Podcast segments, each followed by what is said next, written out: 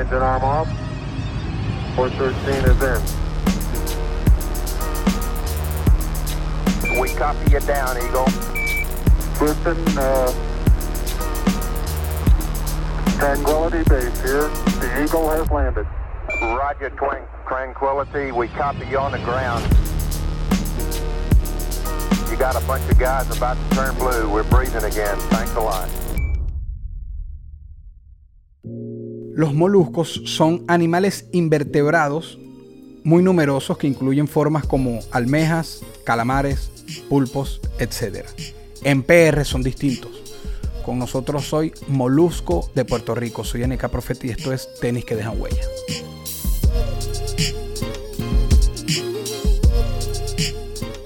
Muy bien, gracias a Dios. Supongo que esta entrevista hubiera salido, o esta conversación hubiera salido hace tiempo. Eh, las agendas no coinciden, es una locura. Yo en mi vida, eh, a veces cuando yo intentaba hacer entrevistas y que el artista me decía, mira, es que mi agenda, yo digo, ¿qué tanta agenda? ¿Qué tanta complicación? Y ahora lo logro entender que realmente, eh, o sea, la, la agenda es terrible y hay días que sencillamente tú no quieres hacer nada, tú no quieres coger tu teléfono, tú no quieres hablar con nadie, tú no quieres decir Claro. nada porque estás cansado, full Saturado. de- Sí. saturado completamente de tanto, ¿no? Y, y ha pasado, pero estamos aquí. eh, No, tú desde el principio me, me insististe, no es pichaera, ¿sabes? Cuando empezamos a hablar, porque, y me lo dijiste varias veces, no es pichaera, dame un chance, dame un break, dame un chance. Y yo estuve ahí, bueno, sí, yo, yo, yo también, yo, o sea, si yo entiendo que el artista no quiere, yo no insisto porque la, la idea es que fluya, ¿no? Pero te Claro. te entiendo también eso de la saturación. Cambiaste el juego. Em, cambiaste el juego con, con- con lo de las redes, o por lo menos metiste la real presión cuando te mudas a YouTube, a pesar de que tu canal tiene, cuando uno le ve como la fecha de creación tiene cierto tiempo, pero cuando te pusiste como para tu canal, apretaste, cosa que Chente, por ejemplo, dijo que él estaba relajado, tranquilo, pero que cuando tú metiste la presión era como que, bueno, esto vamos a ponernos para esto, o sea, en el sentido competitivo apretaste tuerca y todo el mundo se puso a correr. ¿Te esperabas una aceptación tan poderosa como la que has tenido y estás teniendo en YouTube? honestidad, honestamente no. Este, para nada, o sea, así de rápido no. Eh, incluso hay, hay veces que la gente dice, no, que tú estás comprando suscriptores en YouTube. Y obviamente eso te convierte en un desconocedor completamente de YouTube. YouTube te penaliza cuando se da cuenta que hay un tráfico como que raro. Y hasta te puede cerrar tu canal. O sea, que cuando el que dice eso es un morón porque no sabe, no sabe nada de, de YouTube. Eh, yo honestamente, yo no lo esperé. Este, yo simplemente trabajé y me di cuenta este, que se "Diadre, qué increíble porque llamo a los artistas y los artistas casi todos me están diciendo que sí para entrevistarlo. Eh, y es todo lo, lo que pasa es que hay mucha gente que me conoce, por ejemplo, mucha gente que está viendo este, este podcast de Venezuela, eh, me conocen de hace, qué sé yo, uno, dos, tres años, o me conocen de hace varios meses, o hace varios días. Pero recuerda que yo vengo desde los 16 años trabajando en los medios de comunicación en Puerto Rico, conociendo a cada uno de los artistas eh, que hoy son grandes en sus comienzos. Y entonces eh, yo a todos ellos los entrevistaba en radio. Yo tengo entrevistas con Don Omar que nunca se grabaron en la radio, que hubiera sido un palo poder subirlas hoy a mi canal de YouTube y que la gente hubiera podido ver esas entrevistas que yo le hice a Don Omar vía telefónica en aquel momento. No se grababan. Eh, y todo ese tipo, de, ese tipo de relación yo lo hice hace muchos años. Yo fui director de programación de una emisora de radio. En aquel momento era la emisora de radio número uno aquí en PR, eh, que se llamaba, se llama Star Show. Ahí yo trabajé dos años, fui director de programación, era el jefe. Eh, hice muchas relaciones con muchas personas que hoy eh, están encargadas y son, tienen posiciones grandes y privilegiadas dentro del mundo de la música. Tengo contactos con ellos que lo hice allá en el 2004, 2005, 2006. Es que lo que estás trabajé, diciendo, relaciones. Todas esas relaciones, cuando te pusiste para esto, empezaste a. Hola, epa, le damos. Estoy aquí, estoy aquí, los llamaba, mira papi, que es la que hay. Y como con todo eso, algo bien importante, cada uno de estos artistas me siguen en Instagram, ven mi contenido, me conocen, ¿no? Hay una relación laboral, pero más que laboral de amistad, se preocupan por mí, mira Molu, que la que hay, comentan en mis posts. Y eso me ayudó grandemente cuando abrí YouTube, eh, poder llevar el contenido mío de YouTube con los artistas, ¿no? Este, pero en mi vida esperé que fuera tan grande ese éxito así de que casi ya estamos llegando a los 2 millones de suscriptores.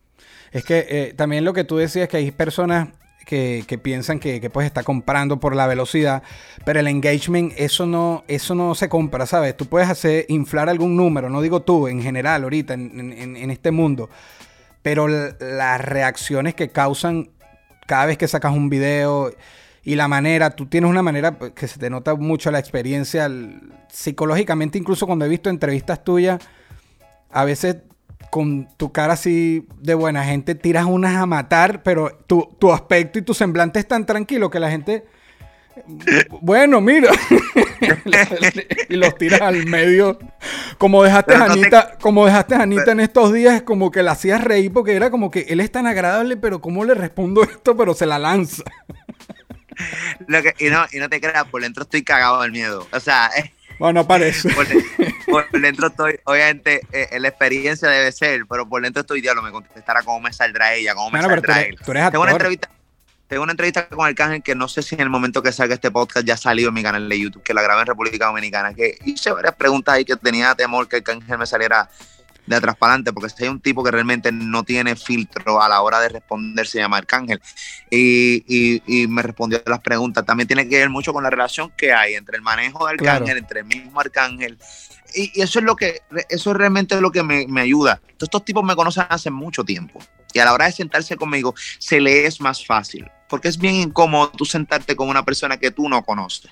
Claro. ¿Entiendes? Eh, que tú no conoces. Y no sabes con qué te va a venir. Y pues las, los artistas han tenido, eh, el, el, tú sabes, han tenido la confianza de sentarse conmigo y eso me ha ayudado a su vez a que artistas que no me conocen, que no saben quién soy, digan, coño, si Arcángel, si Anuel, si Carol G, si J Balvin, si estos tipos se sentaron con el Molusco, sí. porque yo no sé quién es, porque yo no me puedo sentar con él. Claro. Y, y eso me ayuda. No, y ahorita que dijiste que hay gente que te ha conocido recientemente, eh, yo no sé cómo lo sentirás tú sabiendo toda tu, tu, tu trayectoria, a, actor, toda la cosa y todos los años que tiene en radio, cuando dirán, eh, no sé si habrás escuchado algo como un nuevo youtuber, no sé si eso te ofende o, o verga. No, porque, no, no. Para nada, es un honor, es un okay, honor porque me dan vida. Digo, teatro, Bueno, te refrescan vida. tanto que te ponen como que estás empezando, verga. Sí, yo, yo, he escuchado eh, eh, a, a, argentino, yo no sé quién es este molusco, es un nuevo youtuber. Entonces, está bien, chévere, no tengo problema. Okay, me encanta, me, me, rejuvenecen. Ah, claro, bueno, me claro. Es verdad. Ahorita que nombraste, Arcángel, ahorita que nombraste Arcángel, eh, que tú decías que es bueno conocer al artista porque si te sientas con alguien que no conoces también es como que, ¿qué hablo o qué me espero? Pero con Arcángel, en este caso que lo nombraste y lo pusiste de ejemplo, también debe ser duro que lo conoces y sabes que te puedes salir con una bomba. Yo me acuerdo de la entrevista que le hiciste que, que estaban en un graffiti grandote ahí en Puerto Rico, como en una madrugada, que, casi te pone a fumar. En esa entrevista, él, él, él, se metió en un tema bien delicado y más bien tú querías sacarlo, pero él no, él quería ir al, a fuego. X el tema, no importa ahorita. Pero digo, lidiar, saber lidiar con eso y tener amistad, fácil no puede ser. Como tú dices, aunque, aunque estés preparado y aunque tengas experiencia, no debe ser tan fácil. Es bien difícil. Es lo más difícil que me toca. Porque, por ejemplo, yo, yo soy amigo o conocido, tengo buena relación con estos artistas y muchos de estos artistas están encontrados. Entre Entonces, ellos, de repente, claro. cuando cuando yo estoy tan encontrado, están peleados. Entonces, de repente, cuando yo estoy en una entrevista, que sé que fulano y fulano, que son mis, que ambos son mis amigos, pero ellos no son amigos, están, eh, están en riña, ese me es difícil. Y estaba hablando específicamente en la entrevista de Arcángel, que fue en vivo. Es que ahí no había marcha atrás, y fue en no vivo. Había manera. fue la parte cuando se metió la de la familia, de Fabián, de Anuel, de su hermana, él se paró, se molestó.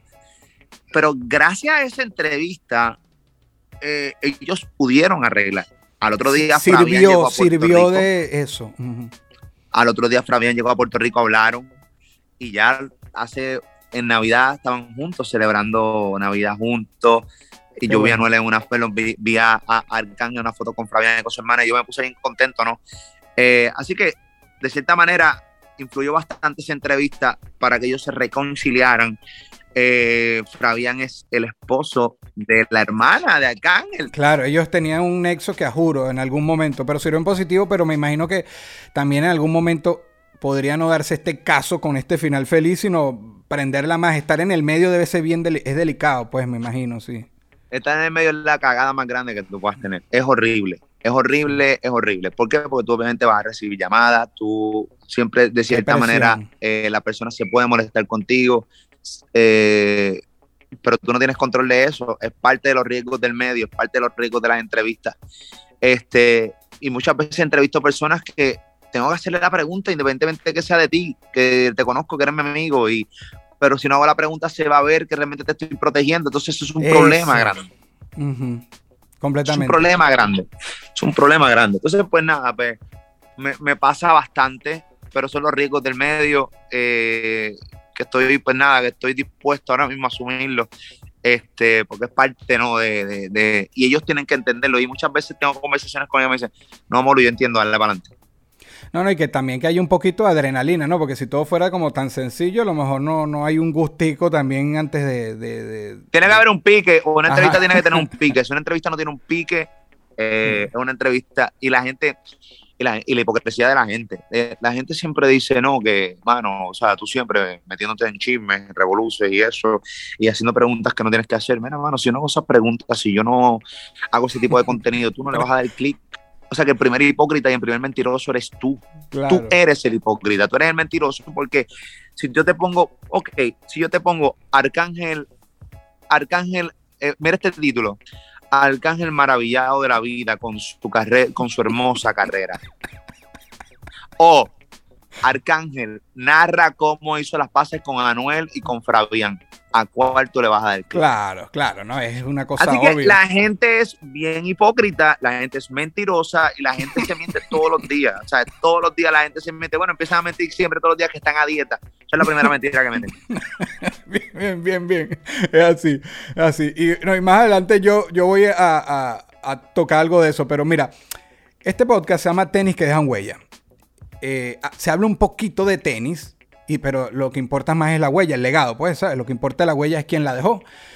Pero yo te he visto, he visto tu flow, eh, te he visto que retas a todo el mundo a jugar básquet, pero he visto tu flow, tienes bastantes Jordan. Háblame, te voy a llevar un poquito al mundo tenis. Háblame cómo, cómo es Molusco con, con los tenis. Te he visto todo tipo de Jordan, las Retro 11, las Bread, las 4, las, de- te he visto Flow Jordan. ¿Qué tal? ¿Cómo, cómo estás ahí? Bueno, aquí te puedo enseñar un par de tenis que mira de casualidad. Tengo, A ver, tengo esta. Las las 11, espectaculares. No, las tengo 11. Esta, esta no la- esta las protejo bastante, las cuido. Tengo también esta, estas, ah, estas son de mis favoritas. Qué bella. Esa, en, mi país, son- en mi país le dicen la cocodrilo, es la 3. A tres. Sí. Tú sabes más de esto que yo. Eh, yo te, te tengo que ser bien honesto, yo no voy a fingir. Yo nunca, a mí no- a- yo odio mentirle a la gente y fingir porque después te, la- después te delatan. Este, yo no sé ni cuál es la 3 ni la 4 ni la 5. No, pero te gusta un modelo, te gusta el modelo y vas por él. Sí. Está bien. Este me encanta. Este era de mis favoritas. Y cuando era niño. Y la tengo aquí. Mírala aquí. Ajá, la volteas a ver, la 4. Esa es la 4. En mi país le dicen la carrito. de las cuatro la tengo aquí y tengo yo tengo otro cuarto que está también lleno de tenis Eh, eh, no, esta es una Jordan sí esta es Jordan esta es Jordan Mira, esta es la, la cuatro pero otro color En otro color, sí. White, white cement. cement. Brutal, pero sí, eres de Jordan. Eres de Jordan. también mira tengo otra, otra cuatro así mira Ah, pero la- esa es la favorita tuya, la 4. la cuatro es mi favorita este sí tengo varias tenis aquí tengo las más que las más que uso Ok. porque en otro cuarto tengo otras más pero con los tenis me encantan me encantan ahora mismo tengo esta estas son las que las nuevas que tengo que estos son unas Adidas Ok. bonito. Hasta Nueve City tan, también brutales. Sí. este tengo sí me encantan los Tú eres flow pero- deportivo. Flow deportivo. ¿cómo? Tu, tu flow es deportivo. Tú siempre tienes tenis, por ejemplo. O se te ve mucho en las entrevistas, en todo, sí. Sí, siempre tengo tenis, siempre tengo tenis, me encantan los tenis. Ah, las Travis Scott, que son mis favoritas. Una de mis favoritas, Travis Scott. Me encantan. Estas tenis me encantan. Ahora que he rebajado un par de libras, me están quedando todas grandes porque mi pie ha rebajado. Sí. es un problema terrible.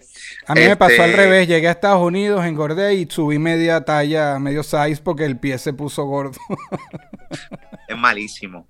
Sí, Es malísimo. sí. Pero como soy con las tenis, mano, normal. O sea, yo no soy obsesionado con las tenis. Yo no, "Diablo, Ok. tengo que tener esa. tengo-". la tengo bien, si no también, no tengo problema. Este, uno cuando está en los medios de comunicaciones siempre puedes cachar las tenis un poco más fácil, tiene un montón de contacto. Mira, papi, consigue estas tenis, dale, pan. Yo soy por lo regular, eso sí, a mí no me gusta tener este, la, la- la- los tenis fake. Eh, cuando Claro. intenté conseguir las de Bad Bunny, teniendo los contactos de Bad Bunny, nunca logré tenerla, nunca logré cacharla. Este, y había un montón de gente vendiendo un montón de tenis fake y yo no quería tener como una réplica, yo quería tener la Claro. original. Ahí sí soy jodón. No quiero tener la réplica, quiero tener la original. eh, porque se nota, las réplicas se notan. O sea, Claro. ahí- y pero sí, me encantan los tenis, pero no soy así como que freak. Mira, mira, no, no. Este No, no, pero, pero, tienes, este- pero tienes en los pies pura grasa, como dicen. Y de hecho, estabas diciendo que de esa, la 4 que te gustaba de que era chiquito. ¿Recuerdas cuando pequeño haber querido un modelo y no haber podido porque eran costosas o por el motivo que sea? ¿Algún modelo así, algo que te acuerde? ¿Te acuerdas las de Shaquille O'Neal? ¿Qué edad tú tienes? Eh, yo soy del 8-3, tengo 3-8. Sí me voy a acordar las de Shaquille O'Neal. Sí. La Shaquille O'Neal, ¿te acuerdas las POM? Claro, las POM. A la pelotica Nunca fue. desinflada. Nunca pude tener las POM. Ok. Este, bueno, Molusco, ya salieron. Puedes ir por ella porque con esta moda retro vintage todo volvió. te me puedes sacar la espina. las, me, me encantaban las POM. Este, y nunca las nunca las pude tener. Este, eh, es que eran caras los tenis. O sea, Sí. Y eran bien sumamente caros. Yo vuelvo y digo, yo no siempre digo, no, yo vengo de una familia humilde, para aquí, para allá. Obviamente vivimos, yo vengo de una familia que vivía peso a peso. Eh, nunca pasé hambre. Eh, eh, y se podía comprar lo que podíamos comprar. Siempre mi abuela me compraba las buenos tenis, eso sí, pero me tenían que durar todo el año. Pero a Por mitad de año, a mitad de año salieron nuevas tenis y me acuerdo que ese año me compré la Charles Barkley, la Air Max, y a mitad de año salió, creo que fueron las pompas, y no pude tener las pompas. Era Ya habías tenido la tuya del año. Claro, Exacto. claro. Este tiene que durar todo el año la tenis. Eso de comprarte una tenis cada dos meses o cada tres semanas, eso no existía. No había break. Más a tu huella, a tu pisada. Un lugar que hayas pisado que te llegue ahorita así, que te haya marcado demasiado. Bien sea por, por lo profesional o un viaje familiar, lo que sea, o un lugar que hayas pisado que tú digas, wow, esto. Mira, a mí me gusta hablar de cosas recientes. Eh, yo he ido a muchos lugares que yo en mi vida pe- esperé pisar. Te puedo hablar de un montón de lugares. Eh, pero yo tuve una premiación hace unos días atrás que se llama los premios HIT. Tuve la oportunidad de correr la alfombra roja, tuve la oportunidad de correr el backstage como animador. Y, y- y aunque mucha gente puede pensar que eso no es un gran logro, yo lo veo como el gran logro. Yo estaba en una premiación sumamente importante del canal de televisión a nivel eh, mundial, HTV, y yo estaba corriendo el backstage y la alfombra roja con todos esos artistas e influencers que tienen millones y millones de seguidores. Y yo estaba allí. ¿Y, y qué pasa? Como yo vengo de una base radial, yo nunca, yo soy un locutor y del locutor pasé a hacer todo lo que hoy hago. Y cuando yo me veo en las pantallas de los premios HIT, o cuando yo me veo de repente en una premiación, una alfombra roja, o cuando de repente me veo una película como Que León, eh, que fue la que grabé con Osuna en República Sí. Dominicana, eh, que hice el personaje de masa, cuando todas esas cosas digo, diatre, todo eso para mí es, son huellas gigantes que marcaron mi vida, que yo no las pronostiqué, yo ni tan siquiera las pedí, y porque ni me las imaginaba que pudiera ocurrir. O sea, yo no imaginaba que yo pudiera ser parte- pieza clave de una película, o pieza clave de una premiación, o pieza clave de nada, porque yo simplemente era un locutor. Pieza clave, pieza clave de un gremio ahorita, de un movimiento musical, de un género. Eres una pieza clave. Amén. Pero volvemos. Yo trabajo sin pensar que eso va a ocurrir. Yo trabajo todos los días para tener el mejor contenido porque me gusta, me curo. Sentarme con una persona de frente y tener la oportunidad de hablar, estar en esa premiación y estar ahí frente a las cámaras es algo que me gusta, me divierto. Es como un hobby. Yo trabajo en mi hobby. A veces la gente me dice, y especialmente mi esposa me dice, tienes que buscarte un hobby. Y no, es que yo, yo trabajo en mi hobby. Claro. Ese es mi hobby. Yo no tengo otro hobby. No, que si un kayak. Ah, no, que si irme a hacer eh, paddleboard. Que si bucear. Que si un bote. Yo no tengo ni bote, ni me interesa tenerlo. O sea, porque no me importa. A mí realmente mi cura es que mi canal de YouTube esté a otro nivel, que el programa de radio esté a otro nivel, que los shows que hago estén a otro nivel. Y lo demás es descansar y compartir con mi familia. Eso es mi cura. Realmente es eso. No, brutal, hermano, brutal. Eh, y esa es la visión, creo yo. Y te mueves la pasión. Por eso te, debes haber también entendido, tú debes tener un equipo de edición de cosas, pero debes haber entendido el, el, tiempo que hay que dedicarle. Y te lo digo yo porque con el podcast que tengo cierto tiempo, que ya llevo unos cuantos programas, me di cuenta que los youtubers, por decirles de una manera, trabajan demasiado. O sea, está montando contenido consecutivo. Es una vaina que no es como que hay otro videito más y ya. La gente, todo lo que hay detrás de cada video que se sube es un trabajón. Es mucho trabajo. Él no tiene ni idea. A veces yo veo aquí en Puerto Rico, hay muchos chamacos, y, todo, y es una cosa, todo el mundo tiene derecho a hacer YouTube, todo el mundo tiene derecho a hacer sus podcasts. Hay, hay, hay, hay mercado para todo el mundo. Para eso existe YouTube. A veces obviamente, ah, que tú te copiaste, por ejemplo, a veces dice, ah, pero, pues, pero quédate en la radio. No, no, pendejo, no. No me quedo en la radio porque lo que pasa es que si, hoy día tú no vives con un solo medio. Antes sí en la década de los 80, en los 90. Tú vivías nada más con la radio. Pero hoy día, en el, en el 2021, tú te quedas en la radio y te mueres nada más. O sea, tú tienes que hacer radio, tú tienes que hacer podcast, tú tienes que hacer todo lo que yo hago para que realmente puedas llegar a la, a la misma cantidad de gente o quizás un poco más de la que yo llegaba al principio del 2000 en, la década de los 90 con la radio, una realidad. Obviamente hoy llego más porque la, las redes sociales, pues, tú sabes que... Lo llevaron a otras eh, cosas rompen fronteras, rompen fronteras y uno puede llegar, o sea, o sea, un paso gigante. Esta entrevista para mí es un paso gigante. O sea, eh, porque tú tienes un acento distinto al mío. Tú eres venezolano.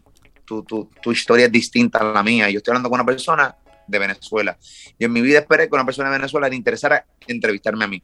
Yo en mi vida esperé que de repente mi tercer mercado más grande eh, de mi canal de YouTube se fuera a Colombia, eh, República Dominicana el, el segundo, eh, eh, poder tener la oportunidad de, estar en... Esos, esos son pasos grandes, gigantes, y son grandes huellas que uno va dejando, pero en que en mi caso yo no las pedí. Yo simplemente trabajé y llegaron. Brutal, hermano, brutal.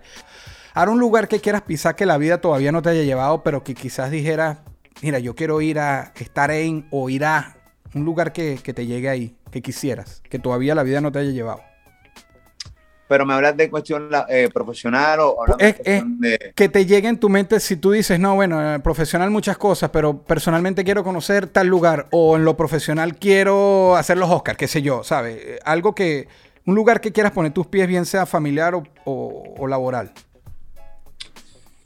Pues mira, a mí me... Hay muy pocas cosas que realmente me quedan por hacer. Eh, yo creo que lo que me queda por hacer es estar tranquilo. Eso es lo que yo sueño. Eh, trabajar duro ya a mis 51, 52, bajarle full. A, eso es realmente mi gran sueño, ¿no? Yo me quedan mis 10, 12 años de meterle fuerte, eh, como nosotros decimos aquí en PR, meterle duro a romper y seguir haciendo mis, mis contenidos. Me queda, realmente lo que me queda ahora es terminar mi compañía de cine y quiero producir cine, pero cine duro y no necesariamente yo como talento, ¿no? Mucha gente crea, muchos talentos crean compañías de cine y, y, es simplemente para ellos ponerse en las películas. Sí voy a estar en películas, pero yo no, no siempre quiero salir en películas. Eh, es eso, eh, crear y terminar full lo que es la plataforma de Molusco TV. Molusco TV está el 20% wow. de lo que yo la quiero llevar. Y te hablo del 20% y yo creo que tú de esta entrevista aquí porque lo más seguro de aquí a, varios años vas a sacar este clip y vas a decir, ya, Molusco me dijo que estaba el 20% en el 2021. Lo que estoy trabajando, que aunque es un poco lento eh, por el tiempo, va a ser bien efectivo. Y estoy loco, loco, loco de terminar. Estamos al 20% yo no estoy tomando este canal de YouTube por simplemente hacer YouTube, estoy tomando este canal de YouTube porque yo quiero realmente aquí eh, establecer una gran plataforma donde yo tan, no tan solo esté yo solo como talento, lo que te quiero decir. Yo quiero tener mi crew de trabajo, yo quiero tener mis talentos. Incluso, irónicamente, eh, yo tengo mi crew de talento, o sea, yo tengo el Coyote, yo tengo a Mario Viay, yo tengo a Robert Fantacuca, yo tengo ahora mismo a Santana, que, que me presenta las entrevistas muchas veces, tengo a Lady Hotel de República Dominicana, que también me hace los Molusco Urban News, uh, yo tengo un crew de trabajo grande, que a veces yo digo, ya, tengo un crew, de, tengo una responsabilidad terrible, que a veces me da hasta, hasta miedo. Pero eso es, eso es lo que me toca. Ay, viajar y terminar de viajar el mundo. O sea, quiero seguir conociendo Europa, quiero seguir conociendo, quiero volver allá, quiero ir a China, quiero ir a un montón de lugares. Son eso, eso, seguir disfrutando mi trabajo y a la vez viajar el mundo con mi esposa y con mis hijos. Bien. Conversemos. Esto no me lo perdonarían la gente que, que esta comunidad que está creciendo conmigo y que, que, como tú dices, la mayoría son de Venezuela. Si no te toca un tema que aquí, aquí yo no busco hacer polémicas ni nada, pero, pero en, en buen tono. No sé, Este- sé por la línea que va, rompe. no, no, voy, voy, voy de ti a mi molusco conmigo. Mira, yo estoy suscrito a tu canal, te sigo, oigo tu contenido. He visto como me has dado palo, pero en el momento que, que se permitía, según yo, ¿no? Según mis propias reglas, que era el momento de la guerra que yo tenía musical. Y ahí, bueno, yo tengo amistad con Chente y Chente me dio palo y todo. Bueno, pero yo, yo me disfruté el momento. Pero pasaron dos años y cada vez que tenías oportunidad me seguías dando, me seguías pegando. En la Entonces, madre. Sí, entonces yo decía, yo veía los programas, a veces los veía yo mismo. Estoy viendo tal programa, Robert Fantacuga, tal. Y si nombran tiradera, yo decía, ay, ya, ya, ya, ya, ya Molusco. una tiradera de quien sea. Se pelearon dos, no sé, en Haití. Y tú, sí, porque el mamá ha dicho que. Y yo, ok. Y lo, pero lo, lo más cómico era cuando yo me metía a. Cada vez que salía un programa tuyo y me metía a mi Instagram a revisar, un poco privado, me mandaban el clic. Mira, y entonces, mira, y mira, mira este, mira este, ¿no? Y que gente que de paso te sigue y me sigue, pero que está ahí activa. Y bueno, me acuerdo que fue el 31 de diciembre, se acaba el año, que se supone que uno quiere estar en, un flow positivo y tal. Y yo veo otro de los programas y digo, y este tipo mm, ya, ya basta, ¿no? Entonces, su- te subí un clic ahí a Instagram que lo que subió fue un eh, duró fue un ratico porque la gente, tú sabes que le gusta la pelea, le encanta. Y después de eso hablamos y bueno, y eso eh, permitió estar hoy aquí. Ya, ya hay menos odio, Molusco. No, es que nunca. No, no, pero estoy jodiendo, estoy jodiendo. No, nunca, es que nunca ha habido odio. La realidad es que siempre ponía tu ejemplo con Residente porque realmente, y de cierta manera, te tienes que sentir bien porque está cabrón lo que voy a decir, pero te tienes que sentir bien porque, la, o sea, trascendió a unos niveles que todavía años después seguías como un ejemplo fresco en la gente. Yo te utilizaba como un ejemplo, mano, ¿te acuerdas? Era como ejemplo. Si te mandaba tú, obviamente, pues yo iba a residente, o sea, yo, yo soy boricua, No, no, yo y tu, iba a René, tu ráfaga- y Y, él es tu amigo, él es tu amigo. Y la cerveza y. Pero más que mi amigo, no, no, pero más que mi amigo, cuando yo le tengo que mandar ese rafagazo, se lo voy a mandar, eh, aunque sea mi amigo. Y, y, y más que, o sea, él no es mi panazo. René no es mi pana, pana, pana, pana. O sea, yo no, yo no lo con él todos los días.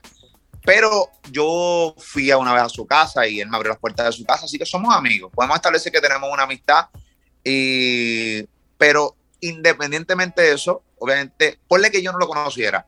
Yo como quería a él, yo soy boricua, él era boricua y siempre me... Y esa guerra realmente yo me la disfruté.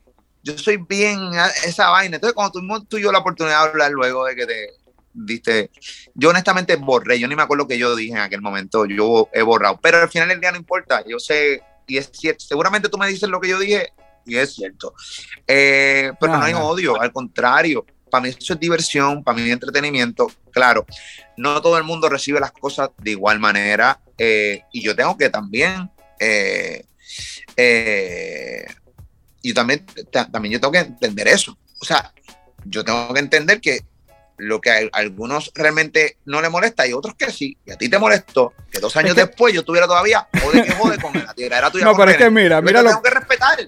lo que pasa es que nosotros no estamos en ese mainstream, ¿sabes? La industria de Puerto Rico es, una industria, el mainstream, y, y ahí está eh, este tipo de, de noticias de farándula y de escándalo y de tal.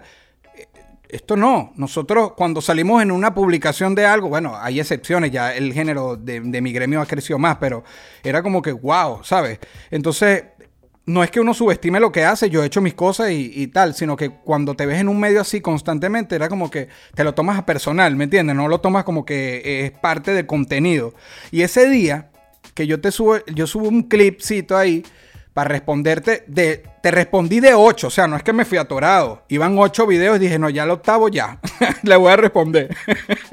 lo que pasa es que Tu lo tumbé... refrán, tu No. refrán no es la tercera la vencida, es la octava en la vencida. Coño, sí. Y, y- y lo tumbé. Tú me dijiste por privado, no lo tumbes, déjalo.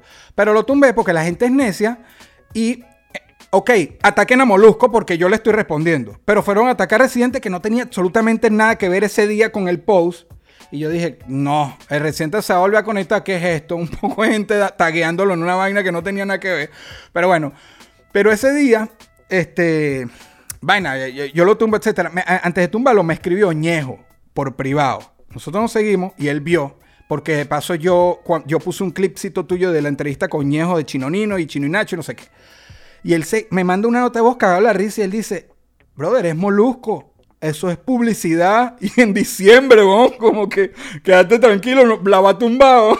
como que aprovecha ese carro de publicidad que te está dando. Él lo tomó un punto de vista. Y yo digo, mira, es que la manera de manejar esto, ellos están, ellos saben y uno no.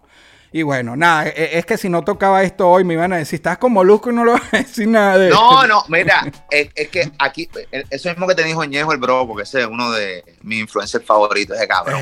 es lo máximo, sí. Eh, eh, es genial, este cabrón. uno de los, mejores podcasts yo los tengo con él en mi canal. Es que tú lo invitas a él constantemente. sí. Pero sí, él, él tiene razón. Aquí en Puerto Rico los talentos ven eso como una promoción gratis, o sea, como tranquilo, te lo está diciendo Molusco, que es en el medio, para aquí para allá, pero no todo el mundo eh, cacha las cosas igual, no todo el mundo tolera las cosas como es, o sea, no todo el mundo asimila las cosas.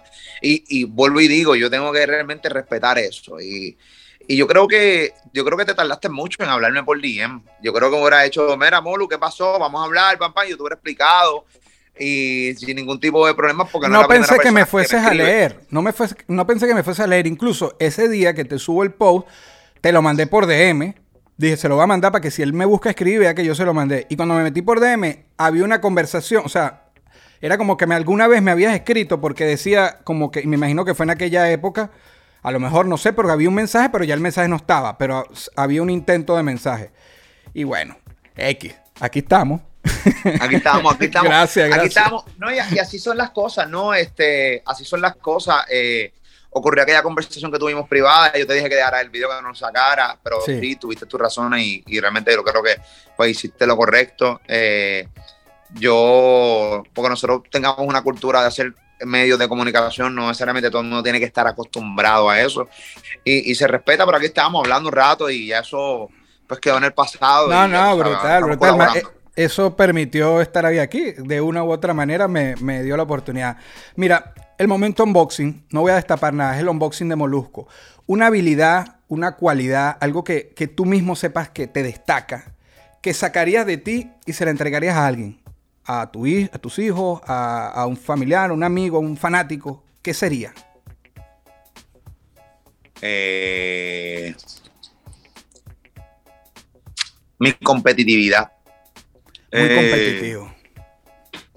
Soy demasiado competitivo. Eh, de repente, y eso me ha ayudado a cuando me, doy duro contra el piso, eh, cuando, o sea, poder levantarme y, poder estar un poquito, observar todo, tener esa, eso, la competitividad. Toma, te la entrego, quiero que lo dice el resto de tu vida, porque mi competitividad, ¿sabes? Mi, mi competitividad me ha llevado a realmente a no ser conformista, ¿no? Y, y cuando de repente pierdo, qué sé yo, una encuesta en radio, o de repente pierdo, o sea, un contenido no fue como yo esperaba, busco siempre estudiar en qué fallé, qué pasó aquí, eso me lleva a, a mejorar y ser mejor, ¿no? Y eso, es, eso me ayuda muchísimo. Menos otros días yo soy tan competitivo que estaba me estaba tirando una chorrera en República Dominicana eh, con mi hijo y estaba perdiendo, perdí.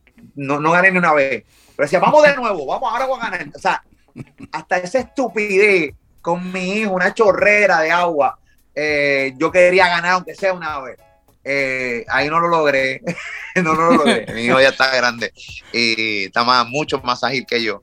Este, pero como te digo, eso, eso es lo que yo le, Competitivo a full.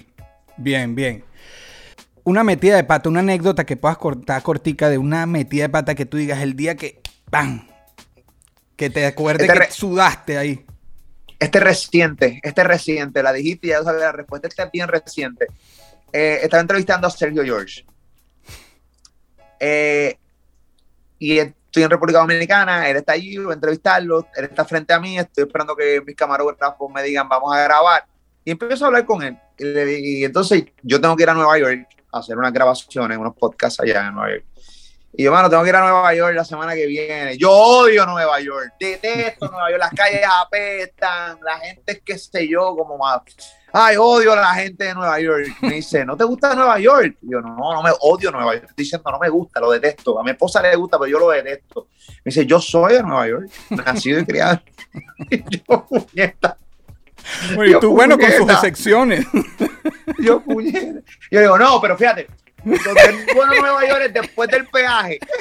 Para allá, para New Jersey, ahí es bueno, porque ahí hay civilización tranquila. Hace una cagada, cabrón. No, una cagada el- el su- tu tóxico, tu top 5 de.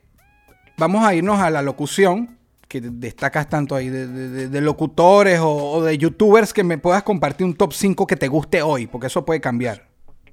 de, de mi top 5 que me gustan hoy de YouTube o locutores, ya rayo. Eh, mano, eh, está cabrón. Este, yo no, yo consumo muy poco. Pero este, de los top 5, Chente tiene que estar ahí de las cosas que me gusta que estoy viendo en YouTube. Este, me encanta Marco, de, tu país, de Venezuela. Este, creo que es un talento sumamente natural. Eh, y lo meto ahí en YouTube porque ahora está haciendo YouTube también. sí. Este, locutores, me tengo que meter locutores locales de mi país, este, que son unas bestias y que son le- leyendas, pasamos Morales, el Búho Loco, este, que son leyendas, tienen que estar ahí. Hay un locutor muy bueno en Puerto Rico, eh, eh, que seguramente nadie lo conoce ahora mismo aquí en esta entrevista, pero también tengo que nombrarlo, un gran locutor, se llama Nelson Bermejo, un gran locutor, este, siempre me ha gustado y me agrada escucharlo cuando estoy escuchando música, más aquí en una emisora que en Puerto Rico se llama Fidelity, el, un tipo bien ameno, tranquilo, una información de 10 segundos, va a música, es una cosa que muy pocas personas tienen ese talento de poder realmente con 10 segundos atraparte y seguir pegado porque quieres escuchar más. Gran locutor, voz oficial, increíble. Eh, eh, mano, y. ¿Quién más? ¿Quién más? ¿Quién más? Acá está haciendo. Bueno, el coreano loco, me encanta lo que hace el coreano loco. Bien. Entiendo que, que- entiendo que lo que ha hecho es increíble, los números que tiene, y más que los números, los números son mierda. Es el contenido realmente cómo él la lleva. La tiene bien montada, bien montadita, lo respeto mucho y está haciendo un gran trabajo. Yo respeto demasiado los oficios y, y esto es tu oficio por tantos años y eres de lo más duro de PR y yo me siento como invadiendo un poco tu espacio, como a lo mejor te dijeron que tú estás entrando a YouTube, vete para la radio y yo siento que este es un espacio que dominan ustedes y es como que, sabes, anda a cantar, tú me podrías decir, anda tú a, a cantar y es como que, verga, con Mira. respeto, pues con respeto, sí. Eso no es cierto, eso no es cierto lo que tú estás diciendo. Yo, eso no es cierto. ¿Sabes por qué no es cierto? Porque YouTube existe y para que la gente haga contenido. Así que no es cierto. Tú tienes el derecho a hacer tu podcast, todo el mundo tiene derecho. Mira, aquí en Puerto Rico hay una, yo, a mí todo el mundo me pregunta, porque hay una ex compañera mía de trabajo que va a hacer YouTube ahora. Y, todo el mundo me ha tirado el, el clip, por, ah, mira para allá, se copió, se copió. Le digo, no, Corillo, no está haciendo lo que tiene que hacer. O sea, todo el mundo tiene derecho a hacer su contenido. ¿Qué, qué- por qué carajo, por qué, la, por qué la ambición de las personas decir, ah, te copiaste? No, yo no me copié. Yo simplemente estoy haciendo algo que quería hacer hace mucho tiempo en un medio que existe para yo hacerlo y que tengo el derecho también, al igual que tiene todo el mundo, con mi esquina, porque todos somos distintos. Las entrevistas de tuyas son distintas a las mías. Y seguramente las entrevistas de ella van a ser completamente distintas a las mías. El hecho nada más de que sea mujer ya cambió absolutamente todo. Y tiene todo el derecho de la vida a poder hacer lo que ella quiera hacer lo que cualquier persona quiera hacer. Así que, obviamente, a mí me atacaron mucho cuando yo arranqué a hacer YouTube. Eh, ah, copiándote de gente. Pero ven acá, entonces, gente se está copiando de alguien. Claro. O sea, porque realmente todos, de una manera u otra, están haciendo YouTube. O sea, alguien realmente vio a alguien y eso fue una cadena. Así que yo en ese sentido, pues siempre tengo que vivir con esas críticas y estoy acostumbrado a ellas, pero al final del día no importa porque los resultados están ahí, ¿entiendes? Así que es eso, todo el mundo tiene derecho y tú específicamente tú y todas las personas que quieran hacer YouTube, bienvenidos sean a encontrarnos, ayudan a nosotros porque así crean más tráfico, porque cuando ella haga YouTube, la- el video seguramente que van a recomendar es un video mío. Y Claro. tú también haces YouTube, el video que van a recomendar seguramente es un video mío. Y esto es una cadena. Lo que pasa es que el envidioso, el criticón, siempre va a buscar la manera negativa de cómo minimizar tu trabajo. Sí, ese Pero no saben realmente sí. que estratégicamente les conviene a todos nosotros que hacemos YouTube que más personas se unan a hacer contenido. Aquí no tienes que entrar en detalles. En los zapatos de quién no quisieras estar. Solo poner un nombre ahí. Yo no quisiera estar en los zapatos de quién por el motivo que sea. Y a rayos, los zapatos de quién yo no quisiera estar. Yo no quisiera estar en los zapatos de ningún gobernador, específicamente del gobernador de mi país. No quisiera estar nunca en, eso, en esos zapatos. En esos zapatos. Eh, y más que por. No, no quisiera estar en esos zapatos porque realmente son zapatos corruptos, zapatos que no trabajan, son zapatos que, que, cogen- que, que son zapatos mentirosos que cogen a la gente de pendeja. Eso, los zapatos de cualquier gobernante, cualquier persona que tenga algún tipo de poder, eh, que pueda cambiar vida eh, por decisiones. Eh, yo honestamente no quiero estar en esos zapatos, quisiera unos zapatos transparentes. En ese sentido, si algún día pues, me tocará tener una plaza como esa. Bien. Ahora en los zapatos de quién, si tienes 24 horas con todo lo que Molusco sabe hoy, en los zapatos de quién quisieras estar y un por qué. Solo por 24 horas. Wow, por 24 horas. Este. Coño, ya no, ya no está vivo, pero de Hugh Hefner. Ah, bueno, yo creo que con 24 ahí, re- ahí haces todo el resto de tu vida en lo que él podría estar Con haciendo. 20 minutos me da. Con 20 minutos me Bien, bien, bien. No, no. eh, no, pero fíjate, en serio, ve- 24 horas. Este. Ah, no sería Hugh.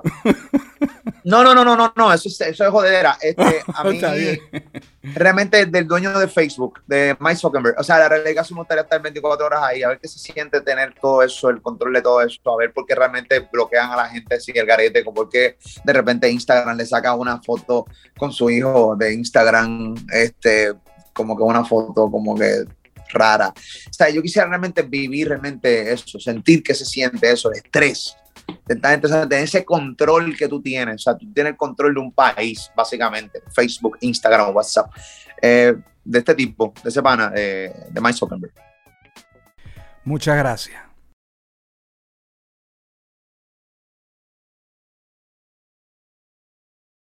Esto fue una producción, esto fue una producción. El Corillo Inc. Distribución digital, campañas y crecimiento en YouTube y Spotify. Te inscribimos en Nazca. Trabajo con ellos. Escríbenos. Elcorilloin.com. DJ Pijama. Producción ejecutiva. Y para cerrar, este servidor. NK Profeta Under Family. Porque lo que importa de la huella es quien la dejó.